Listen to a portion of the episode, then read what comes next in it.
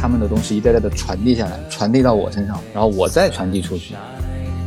And the bluest sky. 然后你开始踏踏实实的做事的时候，其实那个东西才是实实在在的安全感。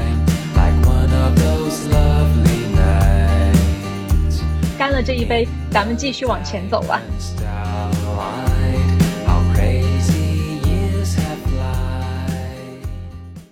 Hello，大家好，欢迎来到浪费时间，我是糖糖。今天是竹子和太浪又来和我们聊天啦，打个招呼吧。哎，你们俩 谁先打？竹子先说的嘛，竹子名字在我前面，尊尊重这个创作顺序。好的，大家好，我是竹子。大家好，我是好久不见的太浪。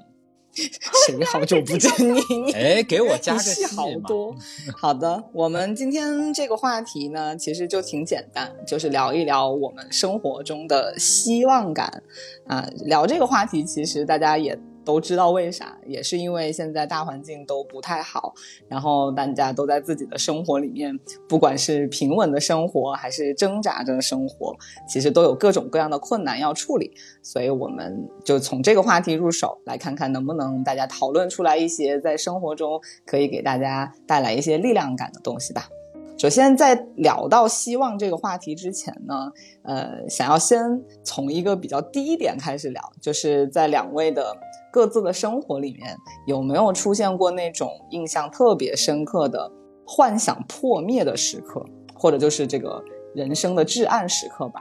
呃，分享一下你们各自的故事，然后也可以讲讲你们当时的感受，以及怎么从这样的时刻里面走出来的。其实就是像我之前跟大家分享的，我在重庆的上一份工作就非常的不开心，然后那个时候我就会觉得我自己不管怎么努力，没有办法去抵达在那一个状态下的一个很好的结果，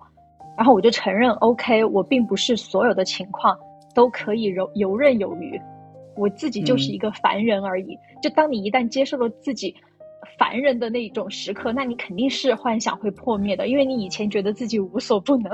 然后当你走出来了之后，你会发现你就是一个凡人，你有很多你没有办法去做到的事情。那当时，因为我们记得你在前期的时候跟我们交流过一些，就还没有走出来的那个感受，或者是你还在那个工作中的感受，其实还是经历了大概有好几个月的时间，你才最终决定要离开嘛。那你深陷在那种至暗时刻的这个期间的时候，呃，你是不是曾经也有去想过用一些什么样的办法克服这个困难或者解决这个问题？你做过一些什么样的尝试呢？在其中的时候，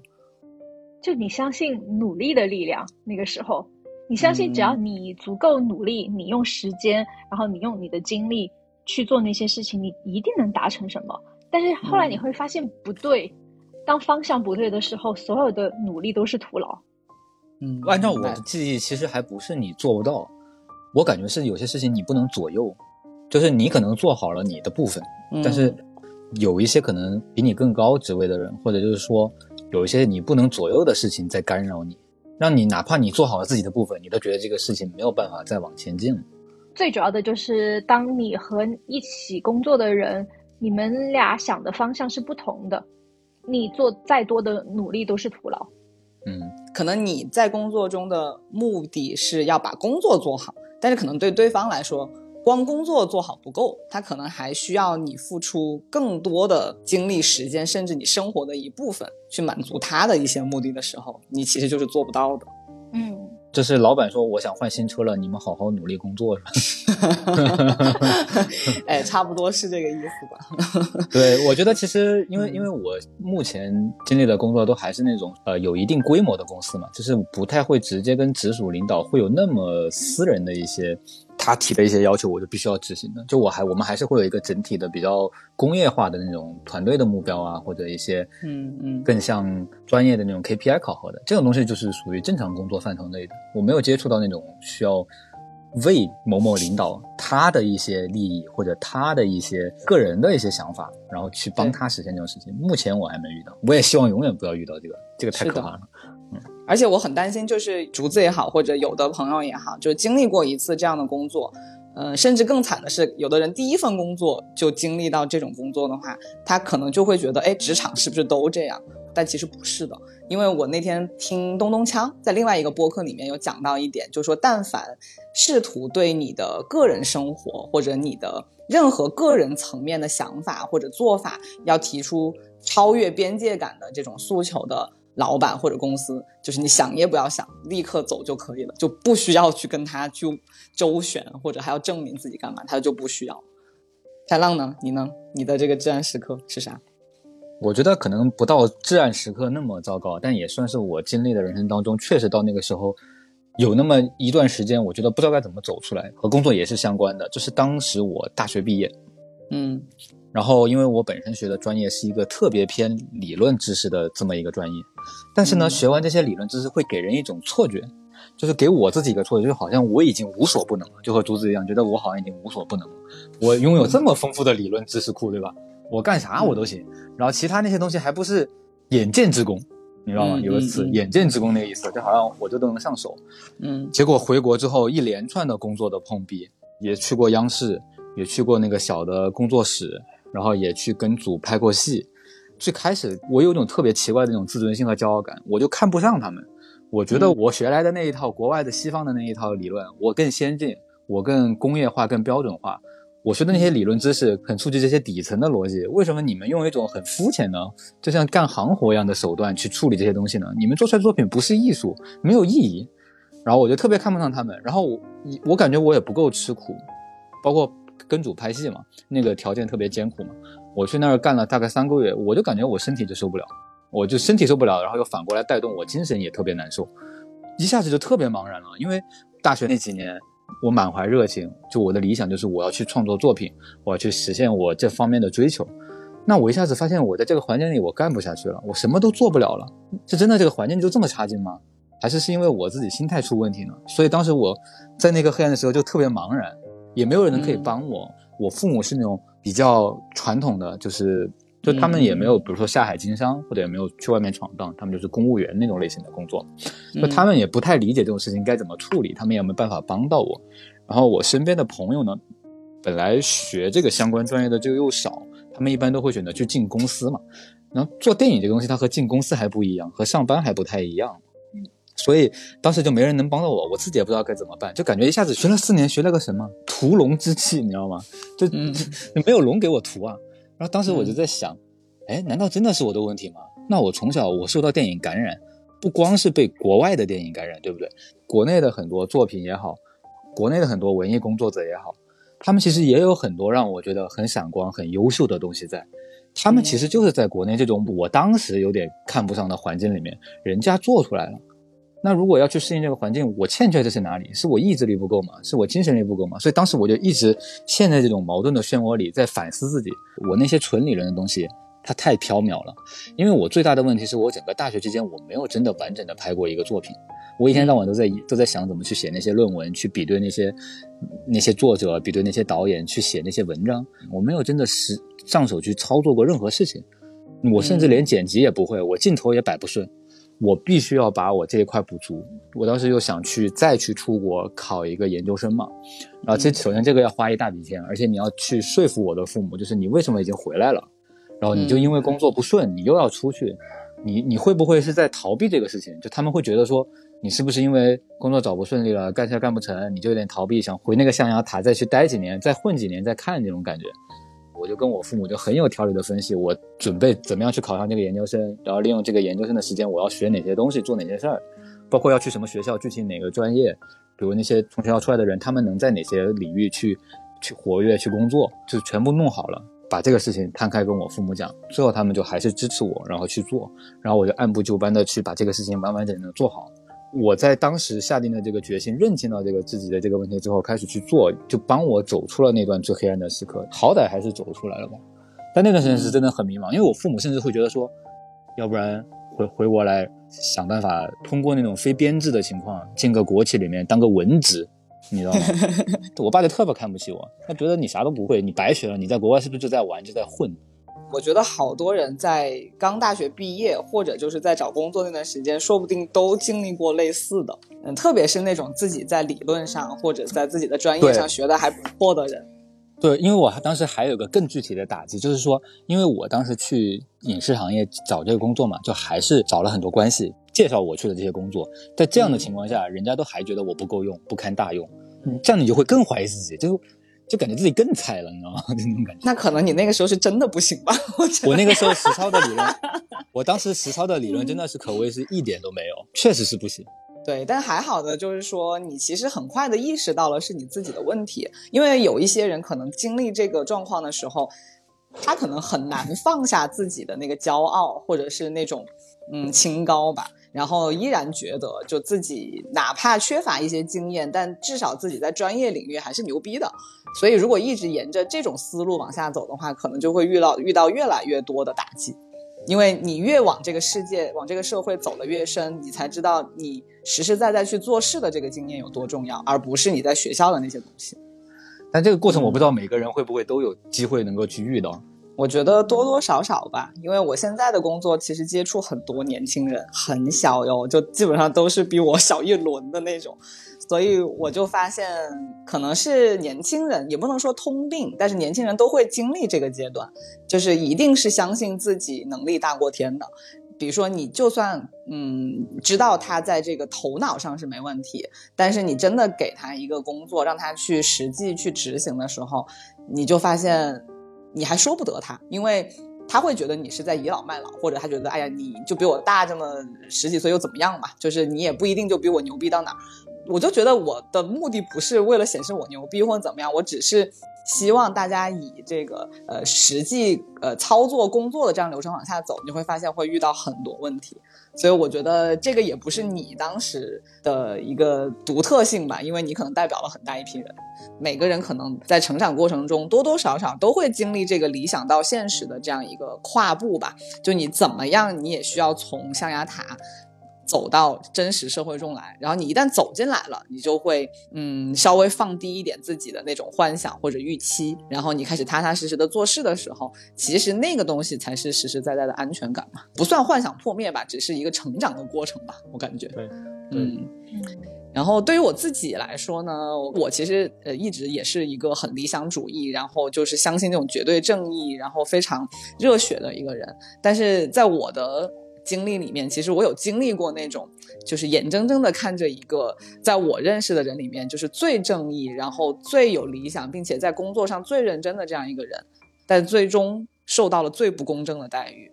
嗯，虽然我不讲细节了，但是它带给我的一个冲击就是，你会发现，哪怕你选择做一个，嗯，就打引号的好哈，一个好人，因为这个好嗯太宽泛了，但至少在我看来，他一定是一个好人的这样一个情况下，你其实依然会人在家中坐，就是祸从天上来。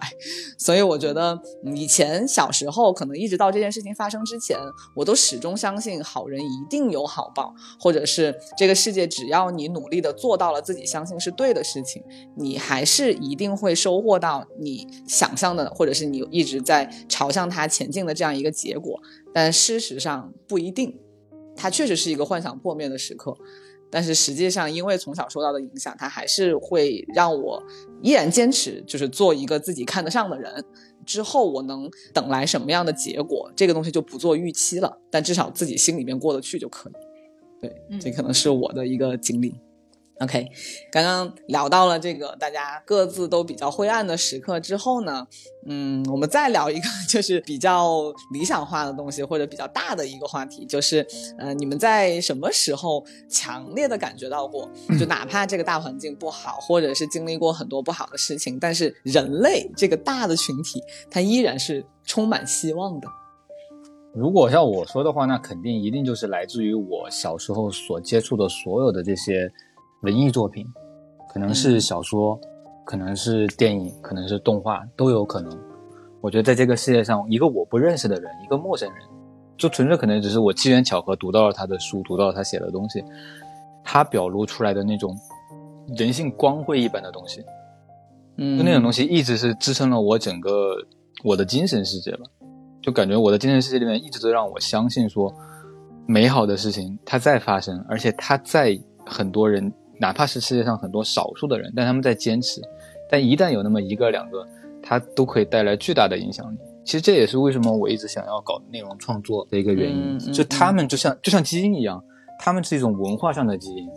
他们的东西一代代的传递下来，传递到我身上，我也想要把我受到他们的这份感动，然后我再传递出去，就会让我有一个这样的一种创作的冲动。那你举个例子呢？就是你看过的 这些作品里面，有没有你随便说一个，你觉得能够代表你心目中这种值得被传承的这样一个内容的角色？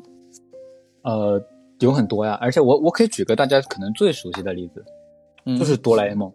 就是哆啦 A 梦嗯这部、这部动漫作品。其实我觉得我就把它看成一部轻科幻的对人类的赞歌，因为那个主角就那个大雄啊，他真的是成绩又不好，运动又不太行，傻嗯傻了吧唧的，对吧？可是其实，在那个故事当中，你慢慢读那个故事，你会发现，在每一次一些关键的时刻，可能就是普通你觉得这个平时特别懦弱的大雄不敢去勇敢面对的时刻，他最后都勇敢面对到了。他其实故事真正的内核是，平时他都是靠着哆啦 A 梦的那些法宝、那些道具，去帮他做一些特别稀奇古怪，甚至很啼笑皆非的一些事情。但最终每次在面临他人生当中最困难，或者真的需要他作为一个小小男子汉也好，或者说一个一个人也好站出来的时候，他都没有依赖哆啦 A 梦的。就是作者他其实就是在用这种特别委婉，可能他也知道，可能小学生不一定看得懂的方式，默默的加在了他的作品里面。就他其实是在赞扬人性的，而且他是赞扬就是，哪怕你是一个这么好像大家觉得很平庸、很平凡的一个小孩，你也有可以发光发财的那个时刻。你可以有不依赖那些科学道具，不赖不依赖那些那些神奇的法宝的时候，你凭自己的力量站起来。这个恰恰就是整个哆啦 A 梦哆啦 A 梦里面所有故故事里面最感动的那些部分，就是那些大熊站起来的时候。我天呐，我我觉得我好肤浅，我完全不记得这些时刻了，怎么办？竹子记得吗？我还是有印象，我记得就是比如说，好像他那个考试要吃那个什么考试面包啊记忆面包，对，对对，记忆面包，然后最后还是自己去考的，然后因为那些法宝都会失效，然后最后都还是靠自己。对，我觉得他作者其实他就是刻意这样去设置的，因为他就是想表达一样这样的思想。就是让你嗯。相信这个世界世界上其实没有真正的魔法，真正的魔法是你自己心里面的那个力量。对，而且就是那种最后大雄自己凭自己努力去考，可能他考的也不是特别好的时候，嗯。那周围的人对他的其实都不是瞧不，就反而就变得不再是嘲讽或者瞧不起他，嗯，就那那种转变，我觉得是作者他去安排的这么一种转变，包括哆啦 A 梦和大雄之间那种友情，大雄和他那帮平时总欺负他的那帮小孩，但其实到关键时刻他们都站出来挺他的时候，就特别多这种平凡的小事，让我就是特别感动那种人与人之间的连接。嗯，小时候我们看的动画片，因为我看动画片很少，但是像《灌篮高手》给我类似的感觉吧。因为樱木花道其实也是有点蠢萌蠢萌的，而且他大部分时间都很白痴。但是你要让他真的要扛起来的时候，他还是扛得起来的。就虽然扛得比较惨烈，就被打得鼻青脸肿的，但是他还是扛得起来。是的，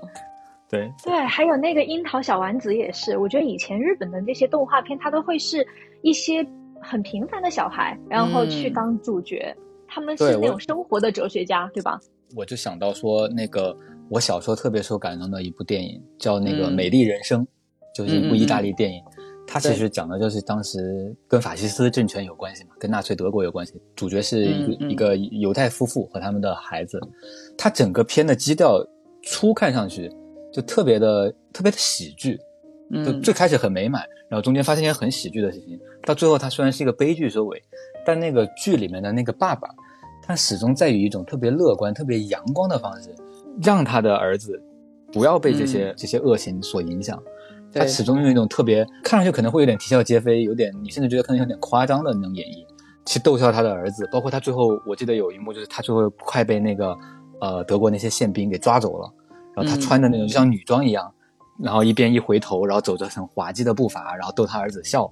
哇，那一幕我就觉看到那一幕我就真的哭的不行了。就那部那部剧越到那种悲伤的时候，他越用一种喜剧的方式去展现，我就觉得这就很高级。他越喜剧的时候，我越难过，但是你又是你又不得不佩服，就是说这么巧妙的去安排，就是一个展现了一个小人物的一个人物弧光，在那么你都完全无法违抗的那个大时代的洪流当中，对吧？在纳粹德国侵略那个地方的时候，他还能为他的为他的儿子为他的家庭带去的最后一丝那种温暖和积极的那种态度，哇，我觉得这个太厉害了。对吧？嗯，而且他能够拍出这样的故事，说明这个导演以及整个创作团队心里面的这个爱也好，或者这种理想也好，很深层次的。对他用那种滑稽的方式去对抗那样的绝望，我就觉得嗯很高明。嗯，这个就像现在很多喜剧演员啊，他们其实，在台下，你说他们真的还能做到台上的那种状况，一般都是反差很大的，而且他们啊都是在把自己生活里面那种很苦，然后很累的时候，把它变成段子讲给你听。其实你知道，其实那个故事是很心酸的，但是他们没有用一种自怨自艾或者非常嗯怨天尤人的态度讲给你听，他就是用这种方式逗你笑。他其实是想传达是他背后的那种 那种温柔的那种力量。对，他绝对不只是想为了逗他儿子笑，他是希望他儿子更好的活着，传递给他儿子就是那种温柔和坚定的力量。我感觉是这样。是的，是的，嗯，那竹子呢？让你感觉到有希望的作品也好，或者一些时刻也好，是什么呢？最近的两个也都是比较关于就是小人物以及比较平凡的一些事情。第一个是在疫情期间有一段视频非常火，嗯，它一开头就是说秋刀鱼会过期，但浪漫不会。然后那段小视频就是在讲疫情期间的人们他们是如何在生活中的点滴中找到自己的一些快乐，比如说他在街边跳舞，通过一些那种就是小小的视频，然后配上音乐，我当时就觉得很感动，因为这实际上疫情大家都觉得很绝望，也不知道什么时候会结束，但是就大家就可以在这种绝望中，通过一些小的东西去找到一些让自己快乐的方法。第二个的话就是我最近看的一部电视剧叫《风起陇西》，里面有两个男主，他在三国背景下，他们就是两个小人物，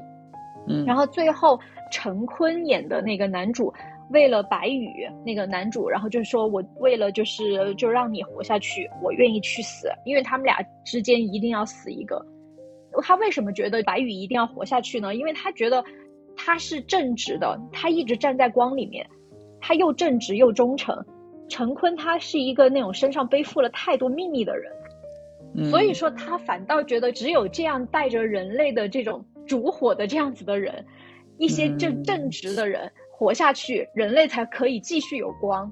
嗯，所以说我就会觉得这一种设定让我觉得就是这种人的现代性就展示的很明显，就至少有这样子的作品让我感觉到人性是有希望的。嗯，我明白，因为我自己看好多，呃，包括抗战时期的什么谍战片啊、风声这种，就是你虽然都已经知道那个结果是什么，他一定会死，而且他一定是为了他的那个理想而死，但每次看到这种人为了一个更大的愿景去死的时候，就永远会被感动。因为那个时候他其实就不再只是说我只是为了我自己苟活了，就是我用我的这一点点小小的努力，让这个社会或者让人类可以去往一个更好的方向，那我的这条命就不足惜嘛。所以这种东西虽然在现在看起来已经，因为我们已经不在战争年代了，但是正是因为现在有这个理想的人可能是越来越少，所以你才会被那个时候大家那种笃定和那种。为了那个最高的理想去献出生命的那种热情也好，包括他们的就义无反顾的那种投入，我觉得就是因为它太难得或者太珍贵了，所以很被感动吧。当然，也希望我们不要经历战争，但同时不管在什么环境下面有这个东西，我觉得都是值得让人去看见并且记住，然后发扬下去的吧。我、天呐，我们在上政治课吗？天呐，我怎么说到这个上面来了？哎呦，因为 你呢？你呢？你觉得哦什么时候你感觉到有希望？人类？嗯，我其实想到了一首歌，这首歌是我去年听到的，然后我也分享给你们。其实就是那个彩虹合唱合唱团的《醉鬼的敬酒曲》，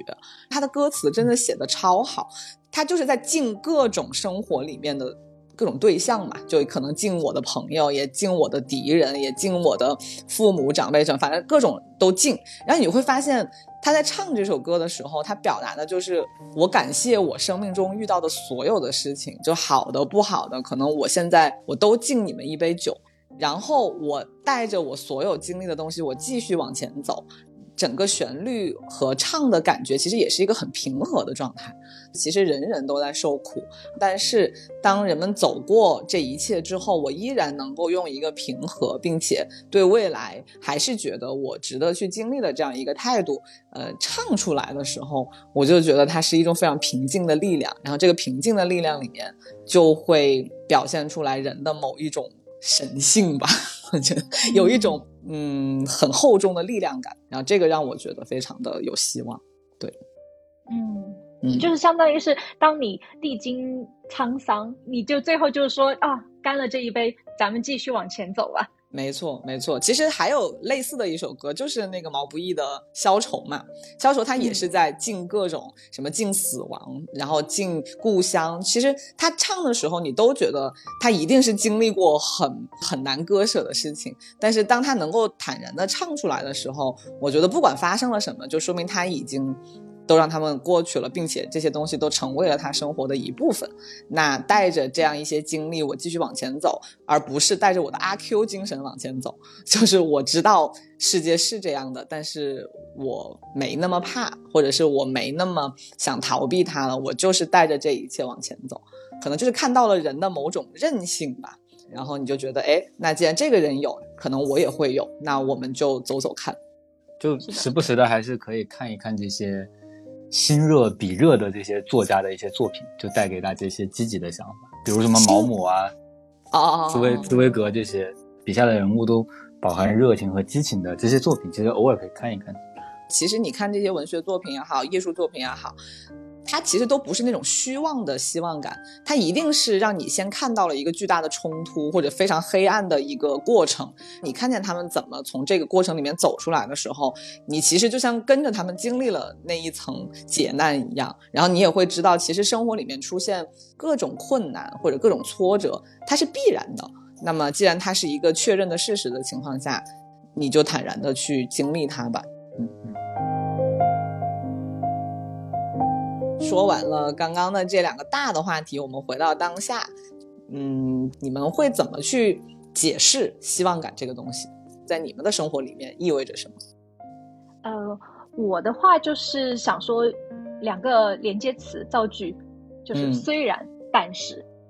因为我最近就是其实因为看到了一个曲家瑞的视频，就之前在《康熙来了》非常火的曲家瑞的视频。就当时是他和赵哥是当期的嘉宾，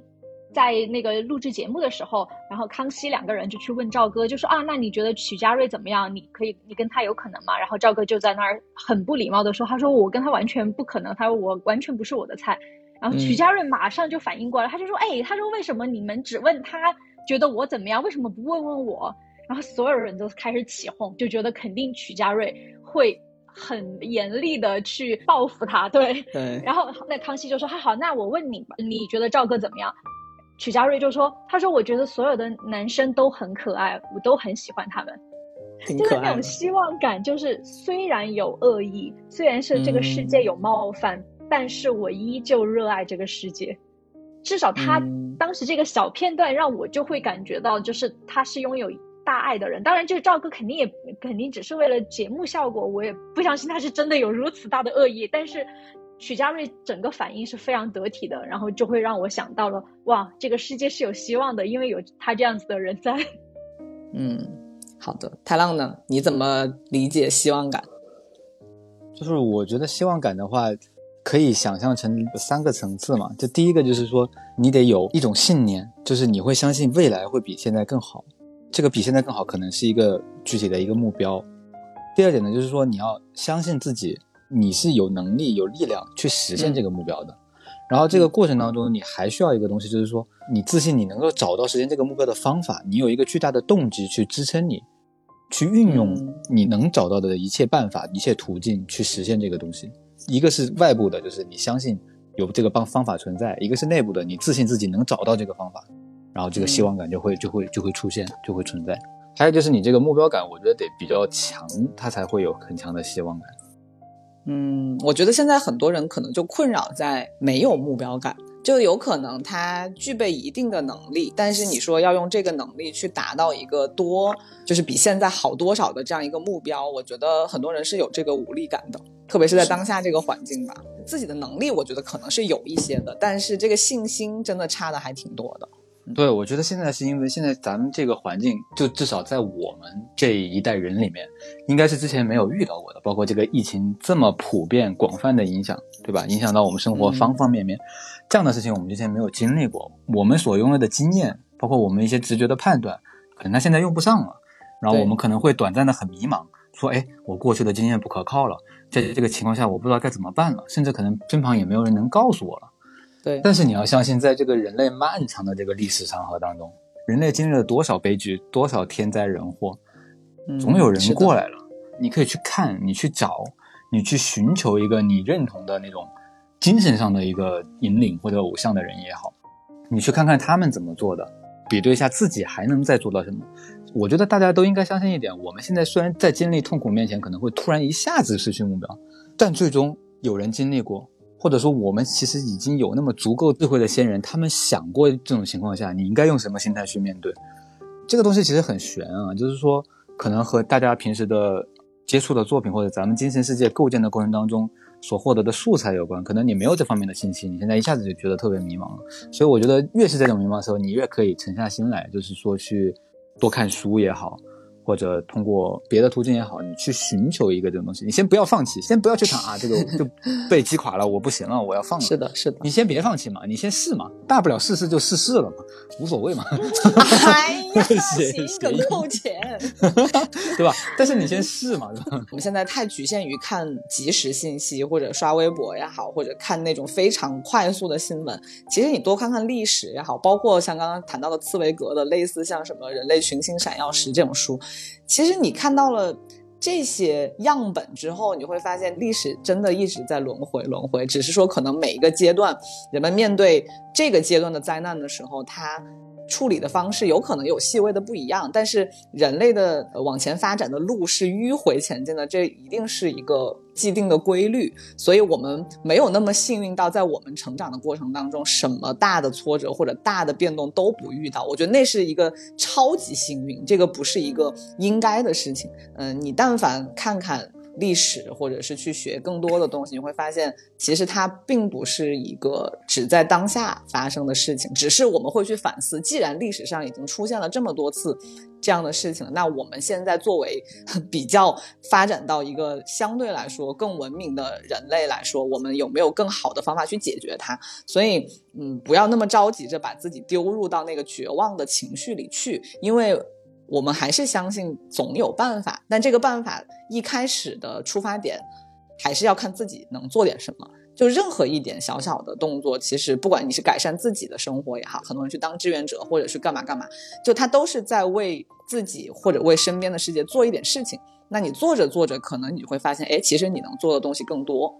所以就比你沉浸在那种非常消极和非常绝望的情绪里面，可能会更让你自己好受一点吧。对啊，就以史为鉴嘛，然后观人如照镜。其实那种感觉就是说，当你觉得生活的一切都把你压得喘不过气来，一切好像你都无法左右控制的时候，你就去看看那些别人做的事情，就是哪怕是一个平凡人，他不一定非要是什么特别伟大的人。比如就像我看那些当年汶川大地震，或当年哪个地方的自然灾害，那些平凡的那些消防员，或者那些平凡过程那些军人战士，他们在那种面对那种真正直面困难苦难的时候，他们展现的那些精神。那种东西你都会非常的感染人，而且会给你带来信心和力量。是的，我是觉得就是人哈，或多或少还是应该有一些主人公的意识。你要相信你自己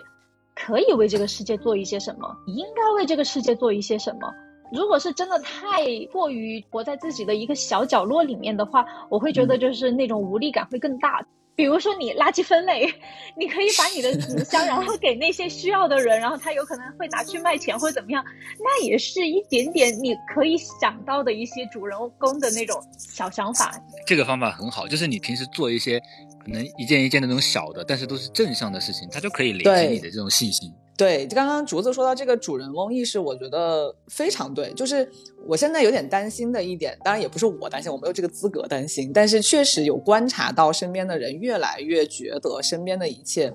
可能跟自己没啥关系。当然，这次疫情我们能看到还是有很多人在关注这件事情，并且在持续的发生。但是除开这个疫情之外，我就发现，在我们成长的过程当中，嗯，大家把自己的这个行动和这个社会和这个世界联系在一起的人，其实并没有那么多。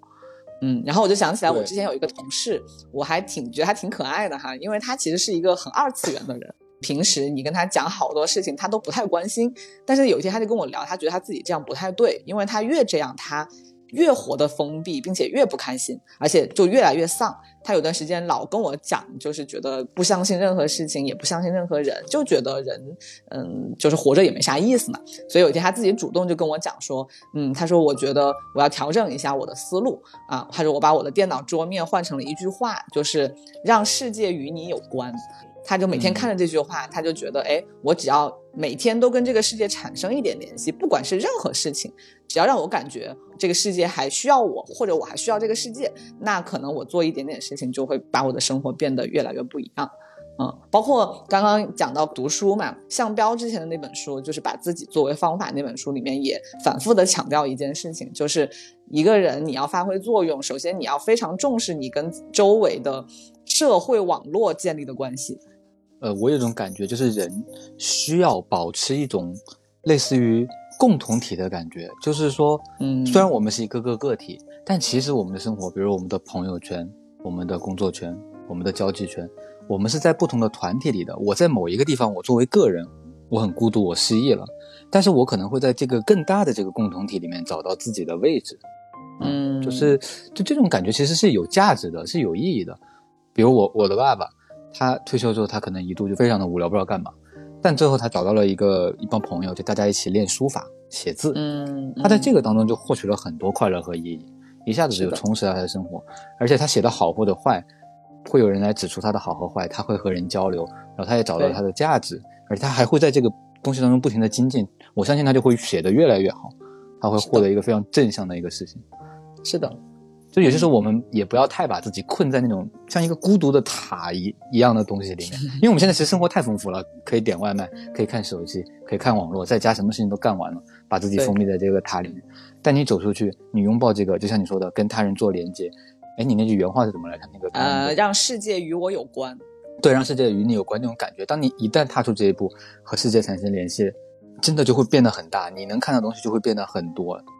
独居生活我会觉得非常舒服，但是我并不是为了找人来陪我，然后跟别人建立联系，而是你真的觉得跟人去沟通一些你对这个世界的看法，包括你生活的感受，你有交流的这样一个感觉，和你自己闷在那想的感觉真的是很不一样的。而且你也能从别人身上学到很多东西，然后来丰富你自己的想法，然后你可能就会因为这个交流产生一点哎不一样的创作的灵感，或者是一些让你觉得生活又不一样一点了一点的地方。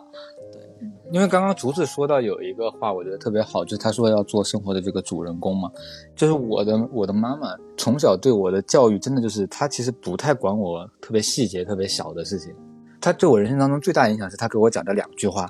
一句话就是要叫我说学会说不，嗯她叫我要学会拒绝。第二个其实就是我妈说了和竹子一样的话，就是说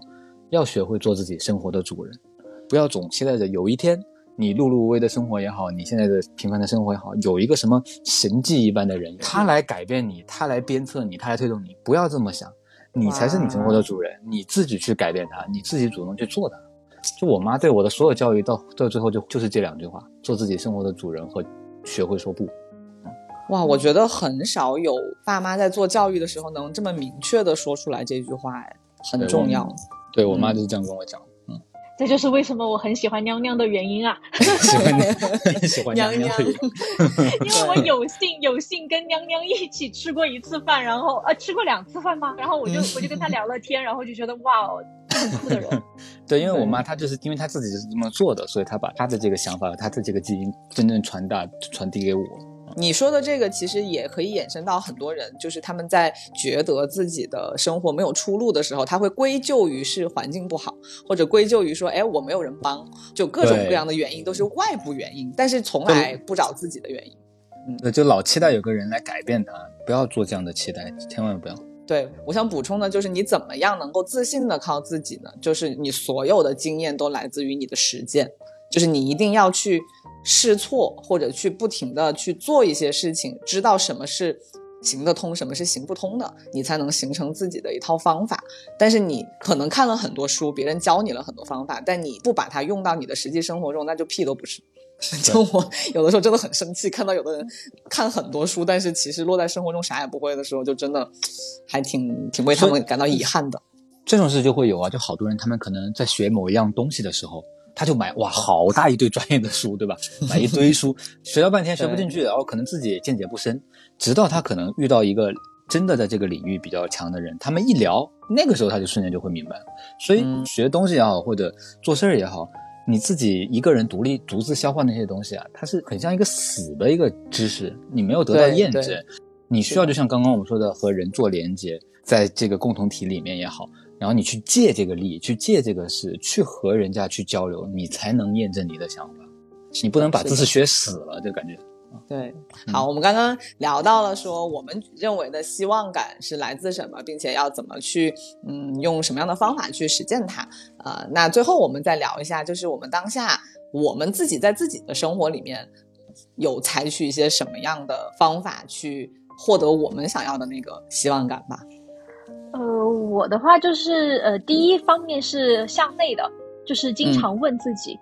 现在是怎么样了？为什么我是这个样子？那我可以怎么怎么样吗？嗯，就我多问自己问题，然后我只只有自己了解自己了之后，我才能够去寻找自己的希望，寻找自己的光。对对对，因为明白，因为每个人的光是不一样的。然后第二的话，我会觉得就是，那就是向外的一种，就是对生活本身的喜欢吧。不管是一首歌，就像你说的，还是说一朵花，你都。会从中去获得一些快乐。我前段时间看展，呃，就看到了，其实是一个视频。那个视频有两句话是让我很印象深刻，就是说整个地球，它实际上第一批生物是植物，植物就是在这个地球上就远远超过人在这个地球上的那些过那些就是年华吧。对，就它是那种第一批居民，实际上植物才是。然后所以说它中间就是呃，就有说一句话，就是当你读懂了一朵花。那你就读懂了上帝和人类，就比较神性的一句话。但是我是觉得，确实我们有多久没有静下心来去闻一朵花的香味，甚至是说品一杯咖啡的味道呢？因为那天我就是在喝咖啡的时候，我就在跟我旁边的同事说啊，我说这个咖啡就是有那个坚果香，然后还带了一点点奶香。然后我那个同事就说，嗯，因为我们俩实际上喝的是同一杯咖啡。然后他听到了之后，他就说，哎。他说是吗？然后他就马马上又多喝两口，然后他说：“哎呀，好像真的像你说的耶。实际上你品尝这个东西，你可能只需要十秒，你就静下心来，你就感受一下这个咖啡是什么味道。就实际上十秒钟，很多人都没有。你喝进去了，你就只是喝进去了一个一杯咖啡而已。但实际上你每一次喝咖啡的时候，也许你可以去去多问一下，哎，这个是什么东西？而且就只是这十秒的话，也许就会给你带来快乐。”因为你你你你的感官是开的，你跟这个世界有联系了。是的，我想说的就是这两点。对，对，我就觉得像竹子说的这一点，我们真的应该跟猫学习。我真的 每天早上，我就觉得它就跟这个傻子一样。就是我说你不是已经在这生活了这么久，你怎么老要对同一扇门去刨它呢？就是它的乐趣在哪里？然后你会发现，它永远都。对他其实已经待得非常熟悉的地方，好像都是第一次去一样。就我当然觉得这个是我不知道猫的构造它为什么会是这样的哈，但人绝对不可能像他们这样一直对一些很熟悉的东西保持好奇感。但是我通过观察它，我就发现人在这个方面确实应该学习一下他们。太浪呢？你呢？我我现在的感觉就是我可能是比较理性判断那种。第一个就是。大环境之下，我会先分析说，我现在从事这个行业，它未来的前景还在不在？就未来五年、十年，它会不会好，或者会不会能维持？就是我会先去判断这个。完事之后呢，我就会判断我自己，就是说我是不是已经具备了我到目前为止所需要的一切技能和包括理论知识也好，技能也好。好，我发现我够了，这个行业它未来还是会存在，而且它有变好的可能。我的判断啊。然后还有就是，我觉得我自己已经具备了能够目前为止所需要的所有技能，所以我现在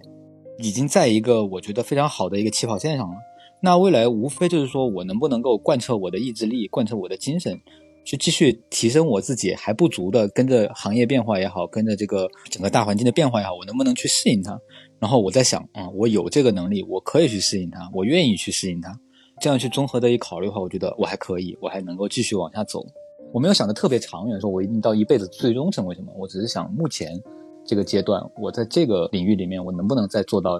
一个比较让自己内心满足的位置？嗯，就大概是这样，就比较理性的去判断的一个事情。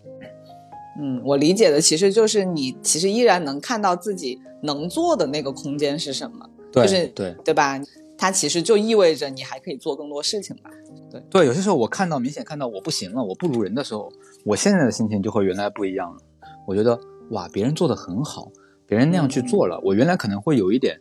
不服，或者会有点 我理解，嗯我完全懂。对。嗯然后现在我的感觉就是哇，哎，原来我还有这个进步的空间在这儿呢，原来还可以做到像那样才会变得更好呢，我还可以再做呢，就是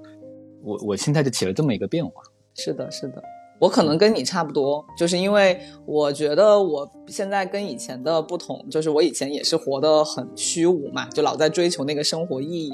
然后最近几年在北京，我觉得我最大的变化也是落地了，我其实就能更现实的去看我。我在做的和我能做的事情，所以你刚刚讲到说啊，你看到了你和别人的差距，你以前可能是不服或者嫉妒，然后我以前也是这样，我就觉得你有什么了不起的吗？老子也可以。但是就是现在你就会发现，哎，其实我在我想做的事情上，我可能主要讲的是我的就是做微博或者播客这种事情，因为主业的话，其实我觉得主业只要差不多得了，就是我现在对我的主业没有太大的要求，就是我觉得能尽我所能做到最好就可以。然后在我的副业上面，我觉得从做播客这件事情给我带来的一个启发，就是其实我真正想做的事情就是。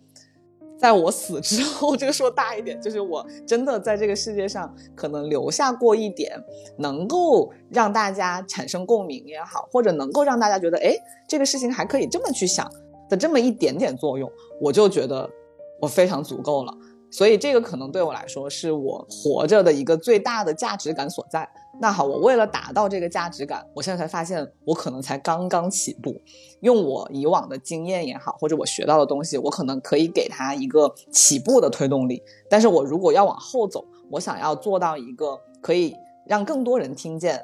我想传递传达的声音，或者做到一个更专业、更深入的这样一个层面的话，我才发现我才到哪儿呀？我可能才到幼儿园吧。所以我才发现啊，在我的前面其实早就有人做过，嗯，就是对我影响很深的内容了。那我就会去跟他们学习他们的嗯方法、他们的形式、他们的思路，再往前走的情况下，我可能就能发展出来一些我自己的东西，可能是别人没有做到过的。所以我才发现啊，原来前面还有好长的路要走。然后我现在可能就是一个很基础的这样一个阶段，做的内容越多，可能。我能够创造的这个价值感和希望感就会越大吧，所以这是我现在的方法。对，嗯，对，我的感觉就是说，我把我预期调低，就我预期调低了，我不期望我一定会做到什么程度，但我看到我和他们差距，我想去做，然后我一步步做，做到哪儿无所谓。但是我觉得看到这种差距了，我反而不会难过了，我反而觉得，哎，原来可以有这条路可以往前走了，我反而觉得是个特别好的事。对，是的，是的。就最近还学到一个点，但这个不是最近学到，但是我最近才把它吸收进来。就比如说在做播客这件事情，我一开始我是非常在意说我要怎么把我的音质变得更好，就我非常注意我的这个。技术层面的东西，但后来我发现我做不到，因为跟我录音的朋友其实大部分都是在线上录，线上就注定就是哪怕我升级了我自己的设备，我不可能给我的每一个采访对象都配一个专业设备，我做不到这件事情，所以我觉得我只能在我的能力范围内，只要我能把内容先表达清楚，这可能就是我现在的目标。然后真的，当我做到了一定规模，我觉得我的内容配得上那些好的设备了，再说后面的事情。然后那天我跟朋友聊嘛，他就说，你如果真的做到要去呃用设备来提升自己的质量的时候，你要到什么时候才需要到这一步呢？就是你的竞争对手可能是 BBC 的时候。让我说，那也 太夸张了。但总的来说，其实我现在还是受制于就是录音设备啊，或者是一些条现实条件的问题，肯定。达不到那么专业的硬件条件。但我现在好吧，那我达不到的情况下，我先争取把我的软件的这个部分给做好。包括其实之前也会遇到一些客观的因素，比如说我们没有办法每一期都是我们三个人录，那我可能就会立刻想办法说好，为了保证我的内容是在往前滚动的，那我可能就要去看看，哎。还有别的朋友可以一起来聊，那可能就会发展出一些别的话题。其实，在这个寻找的过程当中，我又打开了一些思路。所以你会发现，你不走到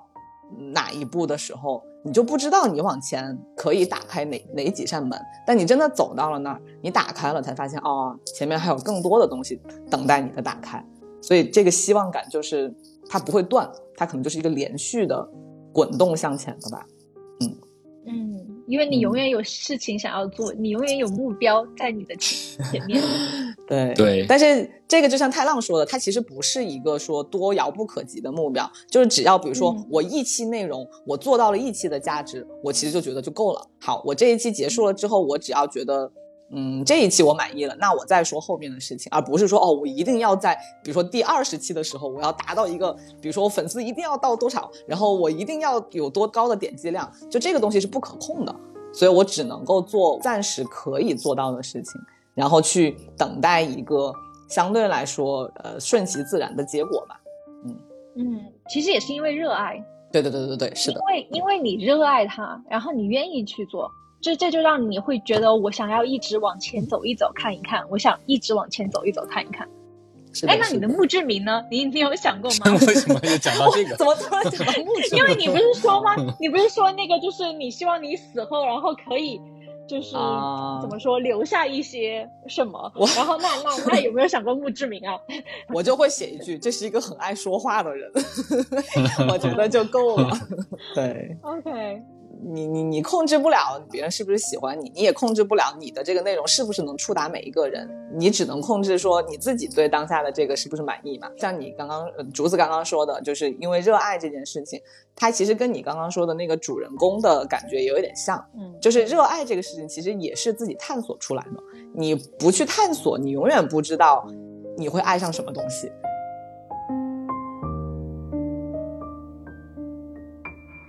现在大的环境真的很不好，这个肯定是个事实。包括我上次跟 Birdy 他们聊天的时候，Birdy 也讲到说，在这样的环境下面，大家状态不好是非常非常正常的事情，不用苛责自己，或者不用强迫自己一定要在这个时候拥有一个好的状态。但至少，我觉得希望感这个东西是个人都不会讨厌吧？对，反正我的感觉就是说，如果我们还是一个有着正常感情的人类。我们觉得开心的事情、快乐的事情能感染到我们的这么的一个人类的话，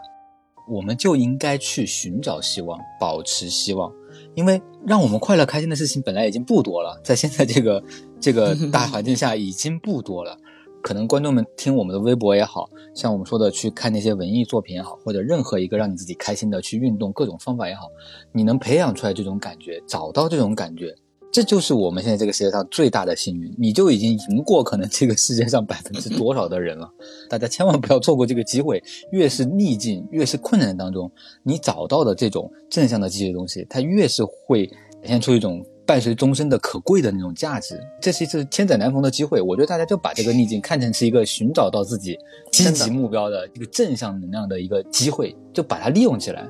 是的，是的，没错。竹子呢？那我就借最近非常火的健身潮流，嗯，因为我是觉得，呃，运动还有乐器这些练习，都是会给人带来非常强烈的希望感的事情，因为你只要做，你就能收到成效，嗯，所以说我就。祝大家可以跳完一整首《本草纲目》，现在是现在是如果话说在时，同样同样都被抑制。我帮来学汉字，激发我民族意识。哎呀，一一看就是太浪有跟着练。对，太浪是我们三个里面唯一一个跟着练的，太厉害。刘畊宏男孩。对对对对，对我是我知道我自己坚持不下来，所以我都不会开始。就我对自己的认知非常的明确。嗯，但是比如说你现在开始骑车，然后我现在每天晚上都有在去做瑜伽，然后每而且就是那种睡前瑜伽最好的一点是什么？他在最后的时候他就说让你放松自己的身体，并且感受一下自己身体还有哪个部分是疲惫的。然后嗯你再把它放松。放松，然后放松放松着我就睡着了。睡着了 有些时候我半快睡着了有些时候我半夜起来啊，三点了，我还躺在瑜伽垫上，就真的是那种放松，太放松了。但我很松是什么呀？挺好的，说明你其实真的有有被他的这个引导给影响，然后有真的就休息到嘛。而且你会觉得，就是第二天早上起来的那种精神状态是不一样的。我只是就是跟大家讲，就是你做这些东西可以让自己感受不一样，然后就会对这个世界更有希望。因为你拖着一个疲惫的身体，你你很难去想更多。对，这这点刚刚媒体其实我觉得特别重要，就是说对身体保持好状态，心情才会比较好。就是大家找到一个让自己身体呃舒适、放松，而且有活力的一个状态，我觉得这点其实也也很重要的，就不光是精神上的东西，身体上也得调整一下。是的，那我就接着你的这个身体的这个结个尾吧。就我莫名其妙的开始骑车这件事情，我也没有意料到，我完全是因为有一天突然不知道，就我不想回家，我下了班，然后我当时可能正好跟 b i r d e 在聊天，然后 b i r d e 也是个很疯的女生，她就说：“那我给你推荐一个路线，你骑过去吧。”我以前骑车最多最多十分钟吧，就只有很短程的路我会骑车，太长的我肯定都坐地铁了。然后那天我就说行，反正那天天气很好，我我下班也早嘛，我就过去。从那天开始，我就从七八公里到十公里到二十公里，就是一点一点的递增，而且递增到后面我一点感觉都没有了。你就会发现，你每天不骑你都不对劲，就是天气又好，然后你又很放松的状态下，你能够骑个二十公里，简直爽翻了。所以我就发现，我以前有好多运动坚持不下来，就比如说像跑步，我坚持不下来；瑜伽就更不说了，瑜伽我可能十分钟都坚持不下来。但是骑车这件事情，我万万没想到，就我只知道我以前喜欢骑车是。嗯，就那几分钟，我觉得 OK。我完全不知道自己如果骑超过一个小时是什么状态。但我试了一次之后，我觉得哎，好像还可以。那我明天再试试骑更远呢，然后就发现哎，一口气现在骑二十公里就一点感觉都没有了。接着泰兰刚刚说的，嗯、锻炼身体，然后你找到一个可能自己可以坚持的锻炼身体的方式，这个是一个能够保持身体健康以及让你的精神状态一直处于一个相对有活力的这样一个方法。还有就是，它真的能带你看到不一样的东西。我会选择一个目的地之后，我一定会选我之前没有骑过的路，然后我才发现我在北京生活了这么多年，这些路我都没有去过。你不用去找那种网红的什么骑行路线，因为那些好多都是在那种嗯公园很远的公园里面，或者是一些其实没没有像他们说的那么好。我就是从家里面搜一个目的地之后，你就发现你途经的这些路，虽然看上去都是很普通的正常的道路，但是你坐车经过它和你骑车经过它的感受是完全不一样的。你会有各种各样的新的方法来过你的生活，哪怕你尝试了之后没有达到你想要的那个效果也没有关系，至少你尝试过了。对嗯，，every step is worth it。对，是的。突然一下唠英语，哇，你来你来一句日语吧，你都学了那么久了，来句日语。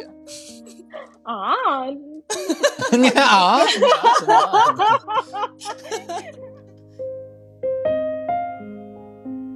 嗯，那今天就先这样吧。嗯，希望大家听得开心，就下次再见吧。大家拜拜。拜拜。拜拜。